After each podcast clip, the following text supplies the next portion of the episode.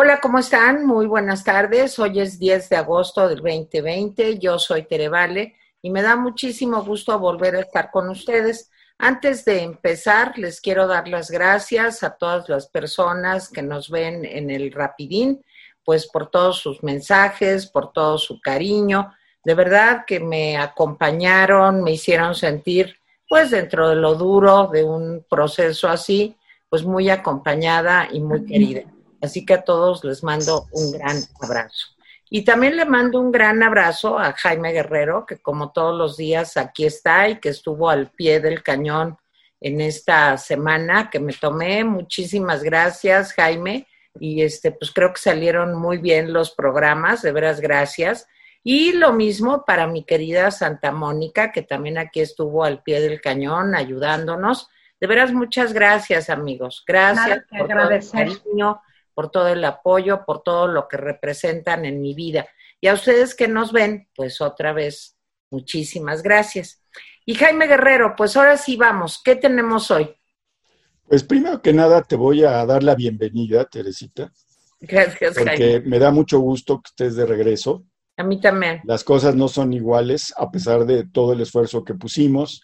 Y gracias a Mónica, gracias a Miguel, gracias a Malala, que fueron pues ahora sí que eh, eh, estuvieron ahí también al pie del cañón. Yo les quiero dar las gracias. Bienvenida, Mónica, como siempre. Permíteme nomás decir que ya les iré dando las gracias cuando vengan al espacio a Miguel González Compeán y a María Elena Cantú. A todos, besos y gracias. Muy bien. Ahora sí, Jenny. Pues antes de las notas de la mañanera, eh, dos datos.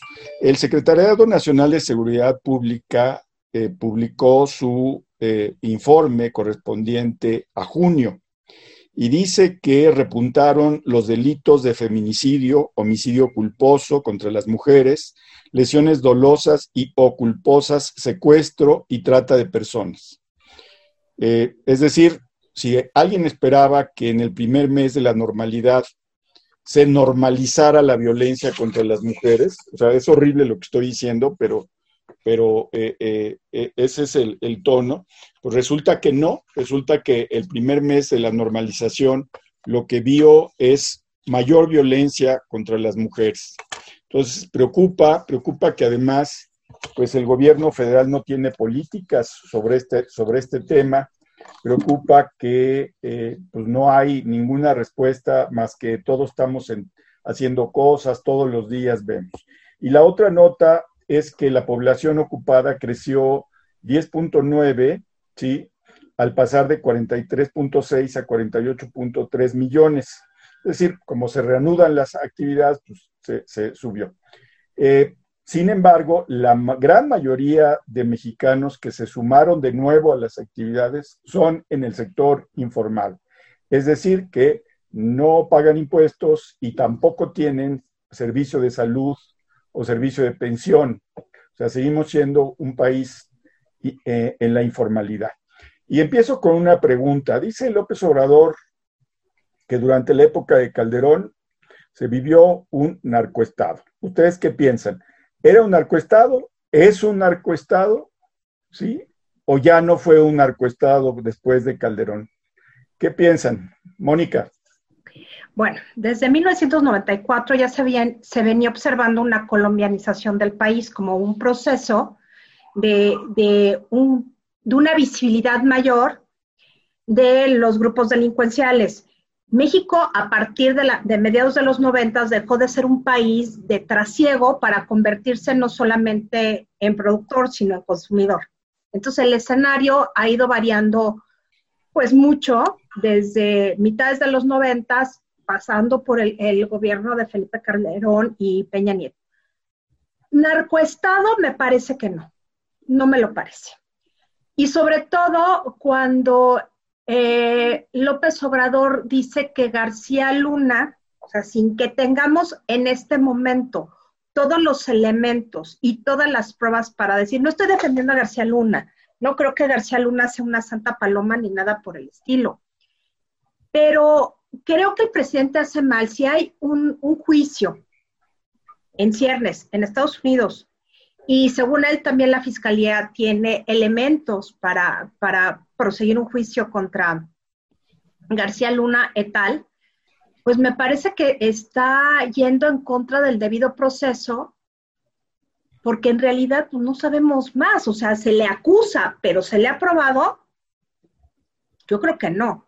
Ahora, si me preguntan por la fortaleza de las instituciones en tiempos de Felipe Calderón, en comparación con lo que estamos viendo ahora, me parece que las instituciones funcionaban en tiempos de Felipe Calderón. Quizá si el presidente se refiriera a los errores en el combate al narcotráfico y en la guerra al narcotráfico, pues podríamos decir que sí, hubo muchos errores, que no fue la estrategia adecuada, no sé si hubiera habido otra, pero en realidad no ha habido otra desde tiempos de Calderón hasta este momento. Pues ha habido una paulatina militarización de las tareas de seguridad. Así una gran diferencia entre lo que ha hecho López Obrador y lo que, y lo que hizo Calderón en su momento y lo que hizo Peña Nieto, Peña Nieto en su momento, no lo veo. Y por otra parte, que el presidente nos diga exactamente cuáles son los indicadores para hablar de un narcoestado que nos diga exactamente, o sea, dónde, cuándo, cómo, porque hasta donde yo entiendo, tanto Felipe Calderón, con todos los líos que provocó su elección y que se volvieron a cantar los votos, fue voto por voto, casilla por casilla, y se llegó a la conclusión de que había ganado, lo mismo que Enrique Peña Nieto, que ganó limpiamente. Que se sepa, no hubo una intervención directa del narcotráfico en sus candidaturas ni en sus gobiernos. O sea, no se sabe que haya sido así, pues. Entonces, si el presidente va a decir una serie de cosas, que lo pruebe.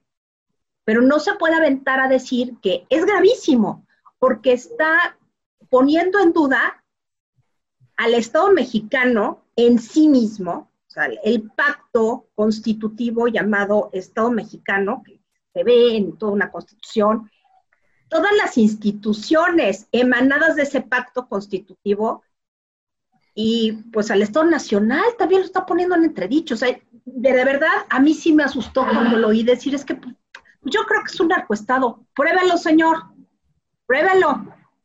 Y ese es el punto que me preocupa, porque si el presidente está diciendo que es un narcoestado, entonces, ¿qué es ahora? ¿Ya cambió por obra gracias al Espíritu Santo o de la 4T o cómo? Entonces, sí, me parece que, que incluso en términos internacionales, que el presidente de México diga que en algún momento el Estado mexicano ha sido un narcoestado y no lo prueba, es gravísimo, es muy, muy grave. ya ni siquiera sé, a ver, si él dice que es un narcoestado, ¿qué hace enfrente? Él tan puro, ¿qué hace enfrente de un narcoestado, de la herencia de un narcoestado? Que no hay nada rescatable, o sea, ¿cómo? Es, es verdaderamente ya ¿cómo decirlo? Pues un más allá, una línea que traspuso el presidente en términos no solamente de discursos, sino de instituciones.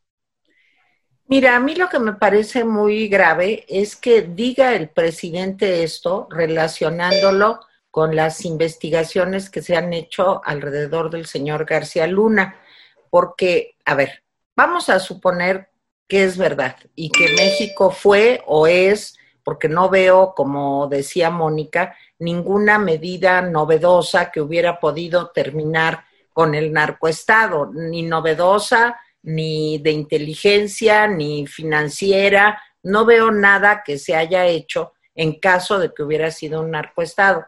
Pero a mí lo que me preocupa es que esta declaración del presidente sí pone en entredicho absolutamente la supuesta independencia de la Fiscalía General de la República.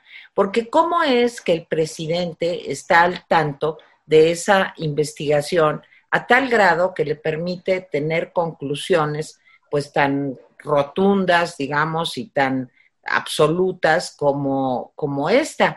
O sea, de decir que México era un narcoestado. Yo no lo sé, no lo creo por, en fin, por las características de nuestro país, no dudo que haya intervención en algunos sectores, en algunas áreas de la administración pública, que pudiera haber problemas de corrupción ligados con el narcotráfico. Ahora, hablar de un narcoestado, pues sí es algo muy fuerte, pero además que lo diga el presidente a consecuencia de las investigaciones que está haciendo la fiscalía, que se supone que es independiente, y que él saque a la mitad de un proceso una conclusión así, pues francamente me parece muy arriesgado por parte del presidente. Eh, en fin, eso en el supuesto caso de que de veras aquí estuviera haciéndose una investigación en serio. Ya sabemos que en México las investigaciones son de mentiras, como la investigación del señor Lozoya. Si el señor Lozoya estuvo ligado con Odebrecht o no estuvo, si había intereses del narco también en la corrupción que se vivió la administración pasada en Pemex, en fin, pues nunca lo sabremos bien a bien, porque todo es un juego de componendas, a ver qué me conviene. Yo nomás les recuerdo que el señor García Luna, finalmente después de vivir en Estados Unidos muchos años, finalmente fue detenido cuando hubo un encuentro entre el presidente López Obrador y el presidente Trump. Fue, desde mi punto de vista, subjetivo, tampoco tengo datos para probarlo, pero podría leerse, pues como que fue una parte, digamos, de la negociación a la que llegó el presidente Trump con el presidente López Obrador, porque me parece un poco sospechoso que después de años de estar en Estados Unidos, los servicios de inteligencia de Estados Unidos, que tampoco son una maravilla, ¿eh? acuérdense del 11S y cómo pues, se les fue y ni se las olieron, pero digamos que podría suponerse que los servicios de inteligencia sabían dónde estaba el señor García Luna. Yo creo que en medio de todo esto, y ya termino, pues lo que está como para Trump, porque son igualitos, nomás uno es güero y grandote y el otro es eh, chaparrón y un poco panzón, pero digamos que son más o menos lo mismo. Lo que está en medio de todo esto es el juego electoral, el juego electoral del señor Trump, por un lado, y el juego electoral aquí en México del señor López Obrador. Entonces a él cualquier cosa que le permita pegarle al presidente Calderón, pues es magnífico porque lo ve como un oponente que podría alzarse con una parte de la población con más fuerza que cualquier otro liderazgo de otros partidos políticos. Y eh, pues desgraciadamente todo esto, lo de los Oya, los ataques a Calderón, creo que juegan un papel muy importante en la preparación, digamos, del proceso electoral del 2021. Entonces, bueno, pues yo tengo esta perspectiva de lo que está pasando y creo que sí es una acusación muy grave. Claro que Felipe Calderón luego, luego salió pues a dar explicaciones, a contestar, digamos, enérgicamente. Estuvo con Ciro Gómez Leiva, estuvo hace un rato con Joaquín López Óriga, y qué bueno, pero creo que todo está bañado del juego electoral y que la justicia, el respeto a la ley, el respeto a la división de poderes, ni a los órganos autónomos es algo que le preocupe mayormente al presidente. Jaime. yo sigo pensando que Felipe Calderón debía mandarle flores y chocolates a López Obrador. Porque si no fuera por López Obrador, ni quién se acordaría de, Felipe Calderón. Véanlo ustedes. En semanas, pues nadie lo peló y de repente lo menciona el presidente López Obrador y de inmediato todo el mundo quiere entrevistar. Entonces, pues, lo menos que puede hacer es eso. O sea, mándale flores, mándale chocolates. Oye, gracias por acordarte de mí, porque si no, no me pela. Bueno, es evidente que el uso del adjetivo eh, porque es un adjetivo en este caso, no un sustantivo. Eh, el adjetivo de narcoestado pues, se lo endilgó López Obrador a Felipe Calderón con saña, pero también con algo de razón, porque pues es, todo indica que en efecto el joven García Luna recibía cuantiosas cantidades de por lo menos eh, el, cártel de, eh, el Pacífico, del Chapo. Pero dicen los expertos que el narcoestado tiene diferentes gradaciones. Hay narcoestado, eh, por ejemplo, incipiente y hay narcoestado avanzado. Ponen a Kosovo, por ejemplo, o Afganistán como narcoestados, eh, eh, pues hechos y derechos, ¿sí? a Guinea-Bissau este, también como un narcoestado. pero miren, una de las características del narcoestado es la narcoeconomía. Y por ejemplo, en Estados Unidos se cree que los depósitos bancarios, estamos hablando de una economía enorme y de una cantidad enorme de recursos, al menos entre 5 y 7% de los recursos que están en los bancos provienen del crimen organizado, sobre todo del crimen organizado del narcotráfico. Los otros son venta de armas, etcétera, etcétera. Si nos damos cuenta de lo que significa el 5 o el 7%, pues es una cantidad brutal de recursos. En México se han hecho pues especulaciones, estudios, y se habla de que hasta el 17 o probablemente más de los recursos que tienen los bancos son recursos que vienen pues del el crimen organizado, sobre todo de, eh, el, eh, del, del narco. No solamente eso, eh, hemos visto cómo el narco se ha expandido y ha comprado pues, negocios, fábricas, tintorerías, etcétera, una serie de negocios para eh, pues, limpiar el dinero. Entonces, el primer requisito que dicen los expertos, pues existe. Tenemos una narcoeconomía, por lo menos parcialmente, pero no es de ahora, ni es de la época de Calderón. Como dijo Mónica, esto viene de lejos, probablemente desde los 80 empezó a eh, avanzar esto. Entonces, segundo, eh, una de las características también del, narcoestado es la penetración a las, a las esferas de decisiones políticas y decisiones judiciales. Si atendemos a esto, pues lo que están señalando los estudios es que buena parte de las policías municipales están penetradas y trabajan para los grupos de narcotraficantes. Esto lo vimos pues, con, eh, lo hemos visto, por ejemplo, con la desaparición de los 43 estudiantes de, de Ayotzinapa, que la policía de Cocula, la policía de Iguala, etcétera, etcétera.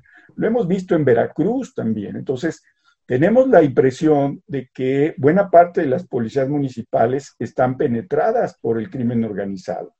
Tenemos la impresión de que también eh, eh, jueces, sobre todo locales, están pues al servicio o amedrentados por, por, el, por el narcotráfico.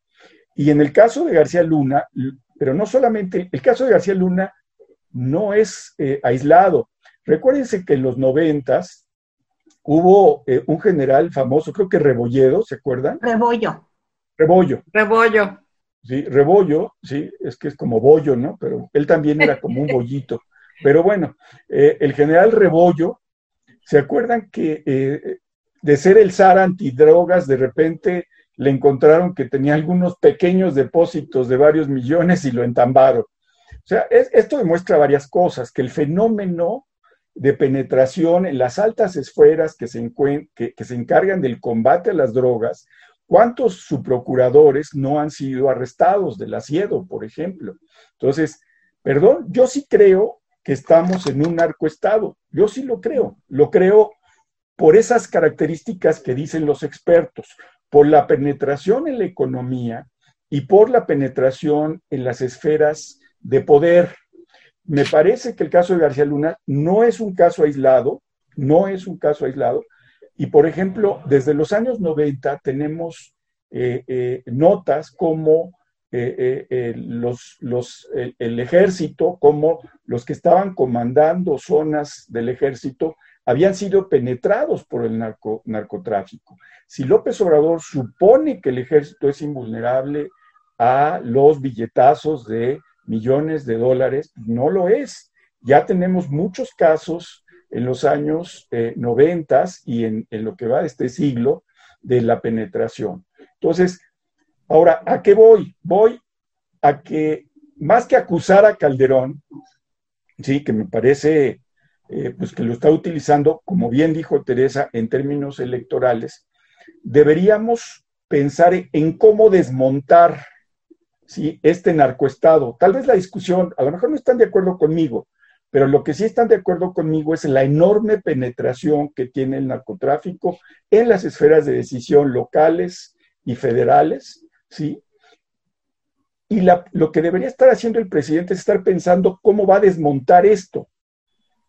Ahora, no es con el ejército y la marina que lo va a desmontar, porque no es mágico. Imagínense, llega un encargado de marina a las aduanas de, Manzanillo, cero, cero experiencia en el manejo de aduanas, y espera que con solo ese hecho se acabe la corrupción, pues no se va a acabar la corrupción, ni se va a acabar el, el narcotráfico, ni el tráfico de sustancias ilegales, ¿sí? Pero por otro lado, tampoco se va a acabar porque el ejército se encargue de la policía. Hoy hemos normalizado que el ejército y la marina se encargan de, las labores de, seguridad pública. Y si no vean, cuando el presidente va, va de gira, no son las policías civiles las que dan el informe de cómo anda la seguridad, son el general secretario de defensa, ¿sí? O el almirante secretario de marina. ¿Cuándo nos acostumbramos a eso? Entonces, yo creo que el presidente, su gran política para combatir al narcoestado es doble. Por un lado, meter al ejército y la marina, que ya vimos que no es un recurso. Y segundo, abrazos. En realidad lo que está diciendo López Obrador es, vamos a abrazar al narcoestado a ver si se calma. ¿sí? Sí, están yendo contra los pillos de cuello blanco. A mí me parece bien que se vayan contra los pillos de cuello blanco. Pero a los pillos de cuello rojo, los que están ensangrentados, esos andan pues más o menos campantes. Solamente agarraron al, marro, lo cual va a ser inútil para tranquilizar a Oye, Jaime, pero déjame nada más hacerte un comentario. Estoy desde luego básicamente de acuerdo contigo y con Mónica. Pero si decimos eso del narcoestado mexicano, pues yo creo que estamos en un mundo que todo es un narcoestado. Digo, entonces Estados Unidos es un narcoestado, este Colombia es un narcoestado, Bolivia es un narcoestado, Nicaragua es un narcoestado, porque los intereses de los cárteles de la droga pues realmente no están circunscritos a México. Claro que México es un lugar de paso pegadito con una fronterota en Estados Unidos, con Estados Unidos más de tres mil kilómetros, este, pero yo digo que decir que México es un narcoestado, pues digamos que Estados, Estados Unidos también, porque si tú ves cómo llega la droga que dice que pasa por México a una calle en Florida, o a una calle en Seattle, o a una calle en Washington, pues obviamente es una red de complicidades, de corruptelas, de negocios que se están moviendo, yo diría eso. Y segundo, ¿con qué cara dice el presidente eso? Con todo respeto, ahora sí. Cuando el señor se va a comer con los hijos del Chapo, cuando se va a, se levanta a saludar, camina con sus dificultades, que yo conozco también por mi juventud, camina para ir a saludar a la mamá del Chapo. Entonces, ¿con qué cara dice eso el presidente cuando son sus amigos? O sea, yo nunca vi a Calderón yendo a saludar a la mamá de nadie, nunca vi a Peña este, diciendo que no podía controlar, a lo mejor no podía, pero no fue tan descarado como para lo que se vivió en, en Sinaloa, de, bueno, ya mejor déjenlo ir. Sí, yo lo dije, porque después dijo, que él no había podido tomado, no había podido tomar la decisión porque estaba en un vuelo, no sé qué, y luego ya dijo, miren, ¿saben qué? La mera verdad, yo soy el responsable. Entonces, este, híjole, él fue el responsable de dejar ir al famoso Ovidio. Entonces, ¿cuál capacitación ha anunciado? Ya me callo, Moni, ahorita vas tú, desde luego. Pero este, yo quiero seguir toda, fui interrumpido abruptamente. Exacto, también tienes razón. Yo no veo que haya una capacitación que haya anunciado el presidente. Miren, a partir del día de hoy vamos a capacitar a los policías en serio, les vamos a subir al doble el sueldo, vamos a tener eh, expertos que nos ayuden, vamos a hacer un consejo de seguridad, en fin, ¿dónde están esas medidas? Como dice Jaime, pues los abrazos y meter al ejército. Y cree que en las aduanas no van a llegar y les van a ofrecer el moche de la vida para que dejen entrar sus cositas. Ya me callo, Jaime. Sí, mira, yo no sé, eh, porque no he estudiado lo suficiente eso, pero hay expertos que dicen que, por ejemplo, Estados Unidos se está convirtiendo, acuérdense que hablamos de gradaciones, ¿no? De estados, eh, eh, narcoestados incipientes, narcoestados avanzados. Ponía yo a Kosovo y Afganistán como, como estados a los que los expertos dicen que son narcoestados eh, avanzados. Hay expertos que dicen que Estados Unidos también es un narcoestado incipiente. ¿Por qué incipiente? Porque parten de la base del consumo de drogas ¿sí? Y ese consumo, ¿sí? Que es enorme, es, el mayor consumo que hay en el mundo per cápita, ¿sí? Ese consumo lo que hace es, por las leyes del mercado, prohija toda una estructura que se encarga, por supuesto, de corromper, de corromper policías, jueces, etcétera. Yo no defiendo a los Estados Unidos ni, ni, nada, pero no me consuela que Bolivia o Colombia o Estados Unidos o Nepal o lo que sea, sean o no narcoestados para lo que pasa en México. Eso no me consuela. Yo lo que creo es que eh, tomado como eh, el narcoestado, digamos, tomémoslo como un hecho, porque está presente en la economía, porque está presente en la penetración. Insisto, lo que importa es que el presidente no está haciendo lo necesario para marcar la línea que dijo que iba a marcar entre eh, el crimen ¿sí? y eh, las autoridades. Sí, se está yendo contra los corruptos de cuello blanco, decía yo, los que prohijaron eso, los que fueron las damas de compañía del crimen organizado. Pero no se está yendo fundamentalmente contra esas estructuras. Tú mencionaste algo, Teresa, que es muy importante. Mencionaste capacitar. Miren, no hay solución a esto si no empezamos desde abajo. Todo lo que hagamos que suene bien, bonito, rimbombante, aparatoso, no sirve. Empezar desde abajo es empezar desde la educación. Empezar a enseñarle a los niños sobre qué esas cosas se pueden o no hacer. Empezar capacitando a la policía, pero capacitándola en serio. No, no un cursito de 10 horas y ya estás listo se dice que se capacita la Guardia Nacional por tres meses y ya, pues, saben que eso no sirve. Tienes que profesionalizar. Y en México, cada vez que se profesionaliza una policía, llega el siguiente sexenio y la vuela. ¿Sí? Digo, los pocos o muchos avances de la Policía Federal ya los volaron. Me parece muy grave. Y atado con esto, con esto de, de la corrupción, le preguntaron al presidente sobre si se va a ir contra Peña Nieto. Se están investigando y el presidente dijo que la unidad de inteligencia financiera no, no está investigando las cuentas del presidente Peña Nieto. Por cierto, que cada vez que lo menciona dice presidente Peña Nieto, como si estuviéramos en Estados Unidos. ¿sí? Y eh, tampoco está investigando al presidente Felipe Calderón. ¿sí? Pero, sí, pero que él no se opone a que alguien haga una consulta pública.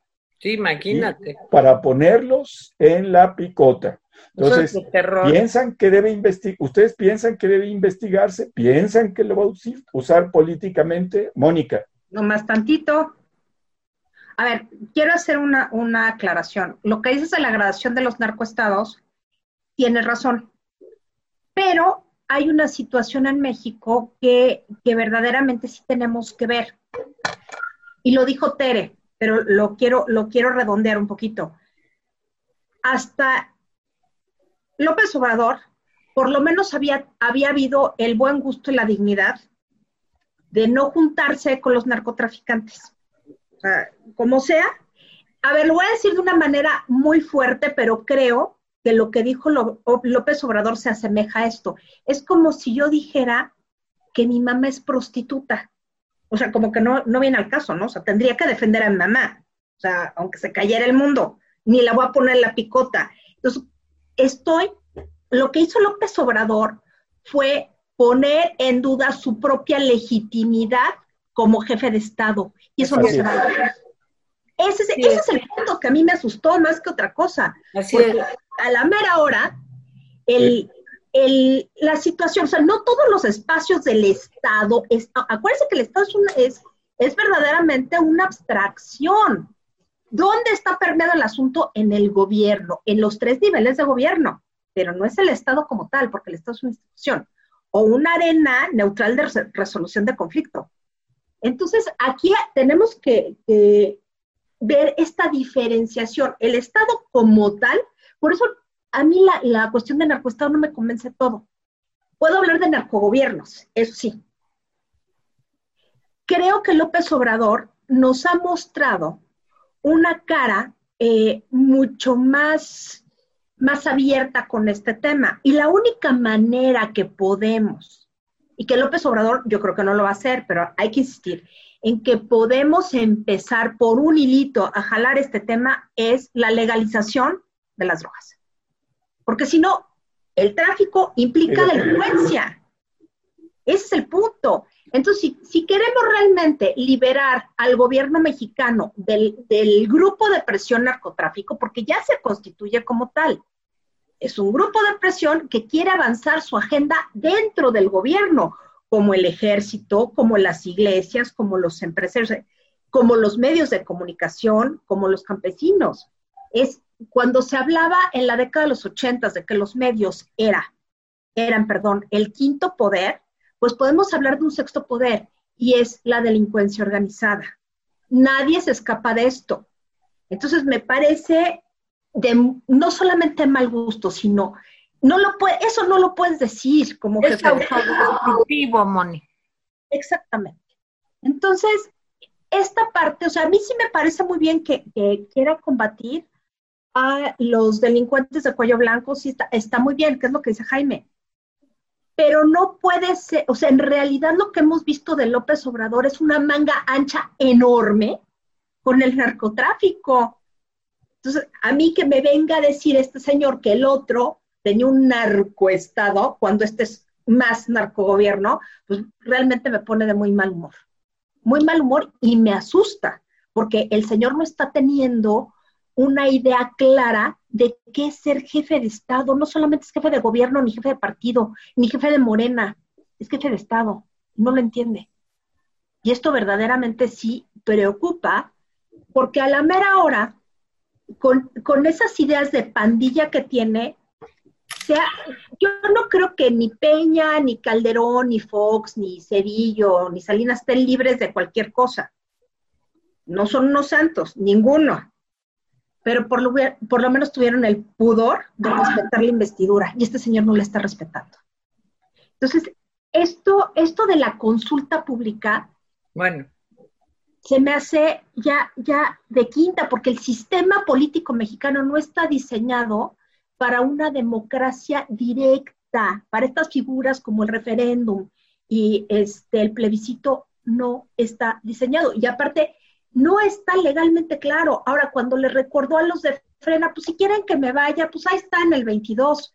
Pues sí, pero de aquí a 2022, que faltan dos años, no sabemos qué tantas estupideces va a ser.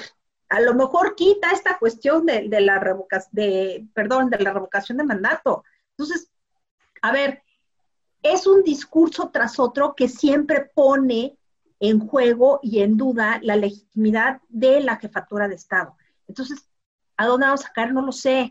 Eso me preocupa, porque si deja de ser jefe de Estado, ¿cómo va a manejar las Fuerzas Armadas? Hasta el momento han sido leales, porque son institucionales a la figura presidencial, sea quien sea. Pero si el propio presidente, a ver, el juego del presidente es raro, porque habla de un narcoestado, que obviamente no, se puede decir que el narcoestado no está, según, según él, ¿eh? yo no estoy diciendo que sea un narcoestado Y pone a los militares, que se supone que son los que han combatido, los que estuvieron con Calderón en ese narcoestado y él confía en ellos, pues ya no entendí. Entonces, ¿a dónde quiere que, que vayamos a dar López Obrador? Está destruyendo las instituciones y más que nada, como dijo Teres, está autofagocitando como, como jefe de Estado. Jaime, Tere. Jaime. No, Tere, tú decías algo que no voy a quedar bien con nadie. Este, el, el, crimen organizado y la corrupción van de la mano. Es, ese es un hecho. Eh, en Estados Unidos, Colombia, en cualquier parte, crimen organizado y corrupción. Y se nutren de los gobiernos verticalistas. Donde hay gobiernos verticalistas y opacos, ¿sí? crimen organizado y eh, eh, pues corrupción van, digamos que son eh, una especie de acuerdo perfecto. ¿sí? Yo creo que el crimen organizado fue de la mano con el PRI. Ya sé que mis amigos priistas, cada vez que digo estas cosas, este, tienen ganas de quemarme leña verde. Pero yo lo creo. El verticalismo priista, el manejo que hacían de los asuntos con tal de frenar a los opositores, en fin.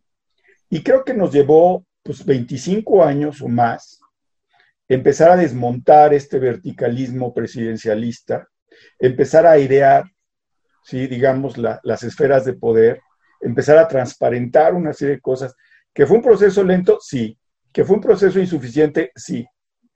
Pero ahora estamos regresando a un verticalismo, el verticalismo en donde un solo hombre llamado López Obrador decide, en donde hay una opacidad terrible, en donde se parte de la base de la fe, no de la realidad, para decir que no hay corrupción.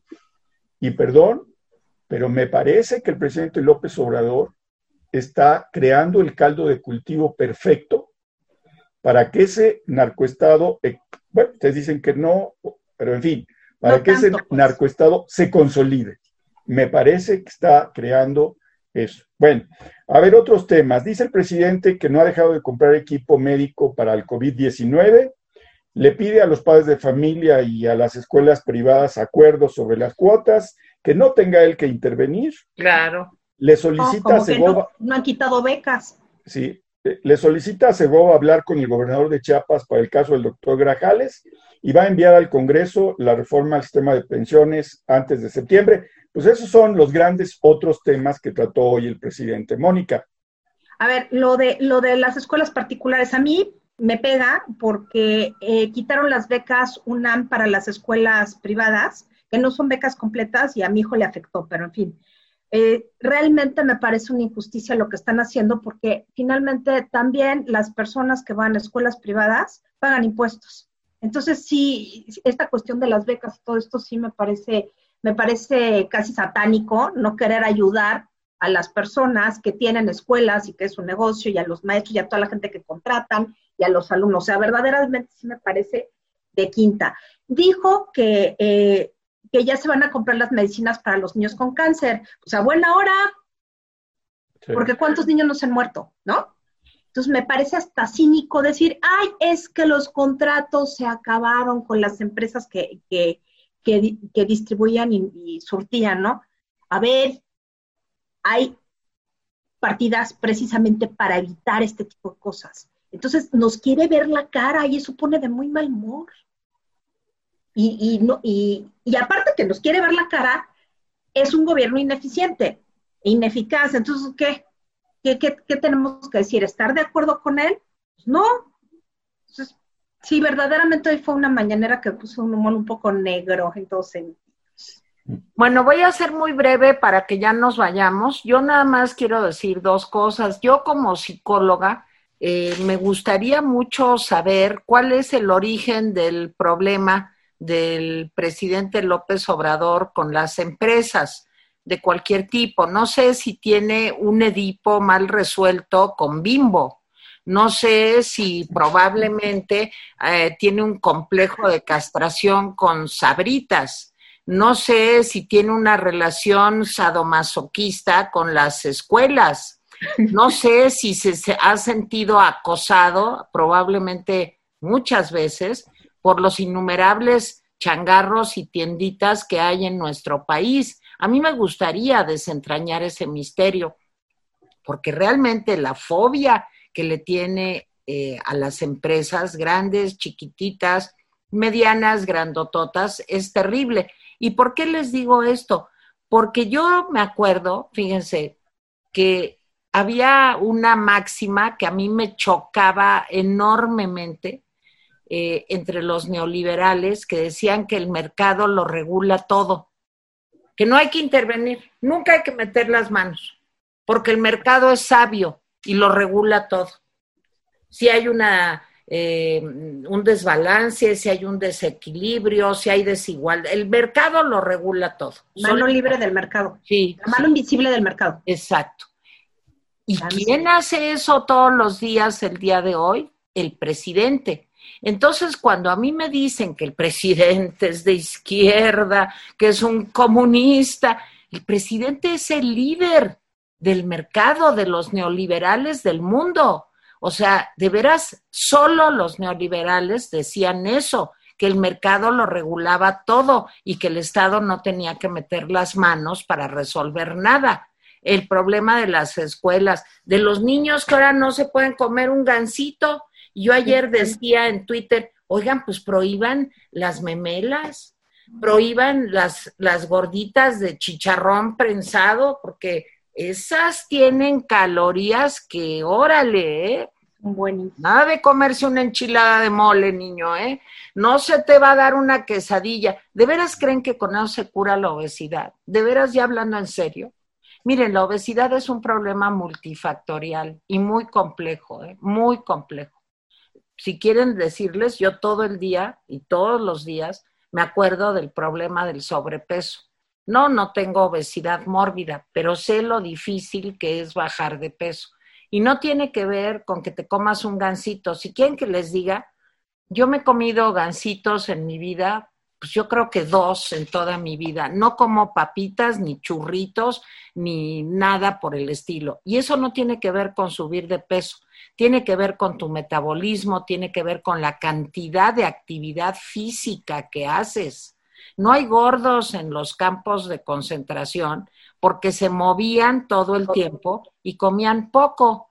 Pero eso no quiere decir que puedas comer nada más de un solo alimento. El problema este de la prohibición tiene que ver con el complejo de Edipo, digo yo, que tiene el presidente con las empresas o algún trauma oscuro infantil, alguna vez se sintió abusado sexualmente por no sé, el Palacio de Hierro o por, no sé, una cosa así de compleja, ¿verdad? Y oscura, porque de veras es, es algo que los odia como si fuera el mero neoliberal. Él podría ser, y yo lo propongo cuando algún día salgamos de esto, que sea director del Fondo Monetario Internacional. Yo creo que haría un gran, gran, gran papel.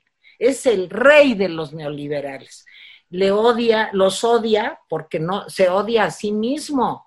Eso es lo que pasa, de veras. Y Jaime, ya ahí la dejo. Yo dos comentarios rapidísimos. Estamos día a día acercándonos al escenario catastrófico que López Gatel dijo el 4 de junio pasado, de los 60 mil muertos. El pasado 4 de junio dijo López Gatel, no, es que si llegamos a los 60 mil muertos, eso es catastrófico. Bueno, pues déjenme decirles que ya andamos en 53 mil y es muy probable que antes de que termine este mes lleguemos al escenario catastrófico. Pero por supuesto, Gatel va a acusar a alguien de que la culpa no la tiene él y va a decir que él a las 8 y 20 del día tal, porque recuérdense que tiene cifras y, y frases para todo.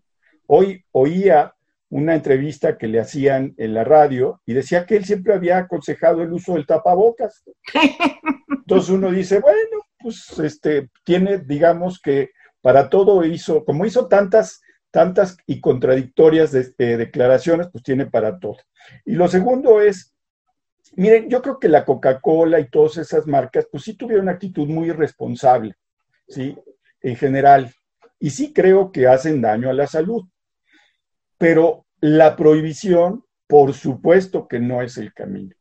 Y ninguna de estas marcas puede ser acusada unívocamente ni de la diabetes, ni, de la, ni, ni del sobrepeso. Entonces, yo estoy convencido de que han sido irresponsables estas empresas por muchas razones, pero estoy convencido que la prohibición no es el camino y no va a servir de nada. Y no va a servir de nada por una razón. Somos un país que compra el agua potable. No hay agua potable. Entonces, el agua potable es cara. Como agua potable es cara para la gente de escasos recursos. ¿sí? Pero además de eso, no hay un modo de alimentación por las distancias que tienes que recorrer sano, accesible. No lo hay.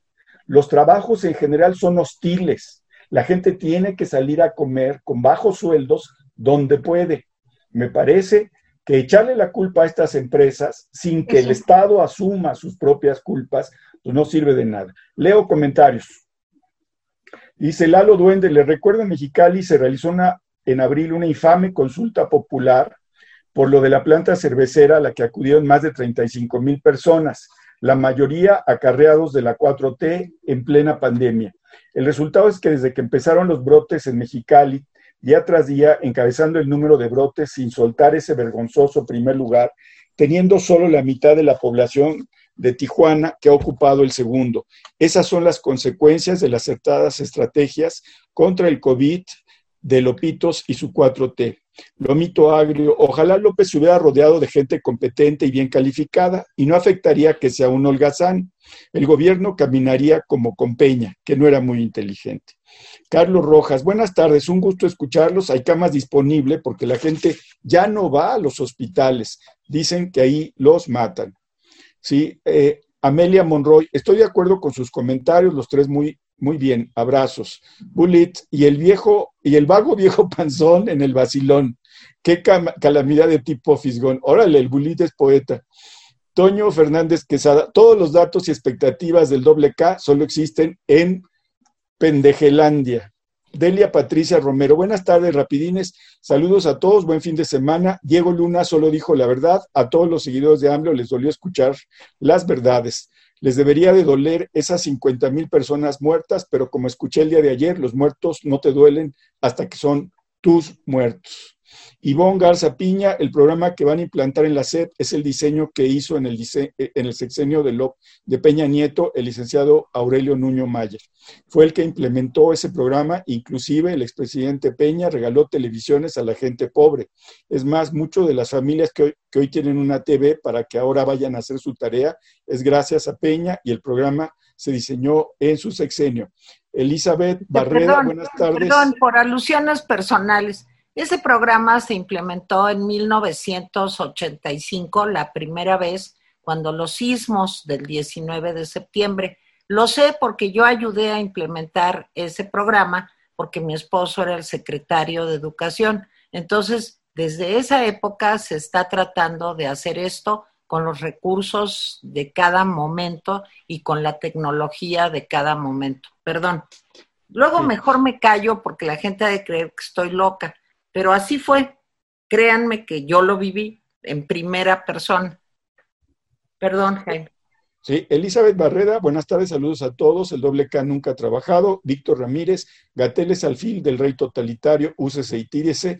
50 mil multiplicado por el factor 3.8 da un genocidio al cuadrado. El destino de estos individuos es oscuro. Leo ya por último, porque ya nos acercamos a la marca fatal. Marisela Suárez dice que hace dos años se atendía en Cancún en el IMSS, pero ahora, y que no tuvo problemas en las quimioterapias, atendió de cáncer, pero ahora una amiga suya le dieron la primera quimioterapia y le dijeron que ya no hay para otras quimioterapias. Entonces, dice, esto está pasando, y desgraciadamente sí. Ricardo Pérez, jubilado del Seguro Social, dijo que sí, que el Seguro Social tenía problemas, pero que ahora está destruido. Eso dice Ricardo Pérez. Y bueno, pues el gusto de que el viernes tuvimos muchas visitas con opiniones distintas a las nuestras, que nos atacan, en fin, enhorabuena por esas opiniones. Gracias, Tere, gracias, Mónica, nos vemos mañana. Nos vemos mañana. Nada más que no me dejen ir sin decirles, pues que seguimos con Protector, que es nuestro patrocinador y que nos vende, miren, tienen de estas dos. Estas están muy buenas, no son caras y aparte ya saben, tienen esto para que no te sientas tan apretado, porque hay unas que son lisas y te aprietan mucho la nariz. Cuando te los pones, sientes, yo que soy medio claustrofóbica, que no puedes respirar. Las otras, espérenme, pues se las voy a enseñar, son las KN95. Uy, ahora no puedo abrir, espérenme. Es que me lo cerraron y siempre lo tengo abierto. Que son estas, que son, filtran más, miren, ¿sí? Y que también son muy útiles ahorita. Miren, me da tanto miedo ver cómo la gente está sal y sal cuando ya vamos casi en los 53 mil y salen sin cubrebocas. No lo hagan, no lo hagan por ustedes, por sus hijos, por nosotros, por todos. Y les recuerdo que tenemos la mascarilla y que esta máscara eh, pues está aprobada con materiales importados por la FDA, que se puede esterilizar, que se puede sanitizar. Esterilizar es muy importante porque se puede meter en autoclave, no se les va a desbaratar en media hora y que pues si ustedes compran alguno de estos productos nos apoyan a nosotros aquí en el Rapidín. Yo quisiera despedirme de James Warrior el día de hoy, mejor conocido como Jaime Guerrero. O sea, James Warrior. trabajaste en turismo, Tere? Exacto, es que yo ya así te debo de decir, como cruzamos fronteras y nos vemos en todo el mundo, de ahora en adelante, cuando presente yo a Jaime, voy a decir James Warrior. Yo soy pues todavía no sé cómo se, cómo se diría, Mónica. Tere Vale, ¿cómo se diría? Tere Bale, no, ¿verdad? Tere, No, Tere, Tere Worth. Worth. Tere, Worth. Y Mónica Uribe tampoco sé, pero este... Ya lo sabremos. Ya lo sabremos. Por lo pronto lo... Pero por lo pronto, el 15 de septiembre hay que decir que el grito lo dio Michael eh, Noble and Rip. RIP, claro. Bueno, James Warrior, muchas gracias. Money Log y Tere, quién sabe Vicky Bale, Vicky Bale, la novia de Batman. Pues ya está un poco jodida la bueno, Batman también, así que no te preocupes. Bueno, gracias, me da gusto. Gracias. Adiós. Hasta mañana. Bye.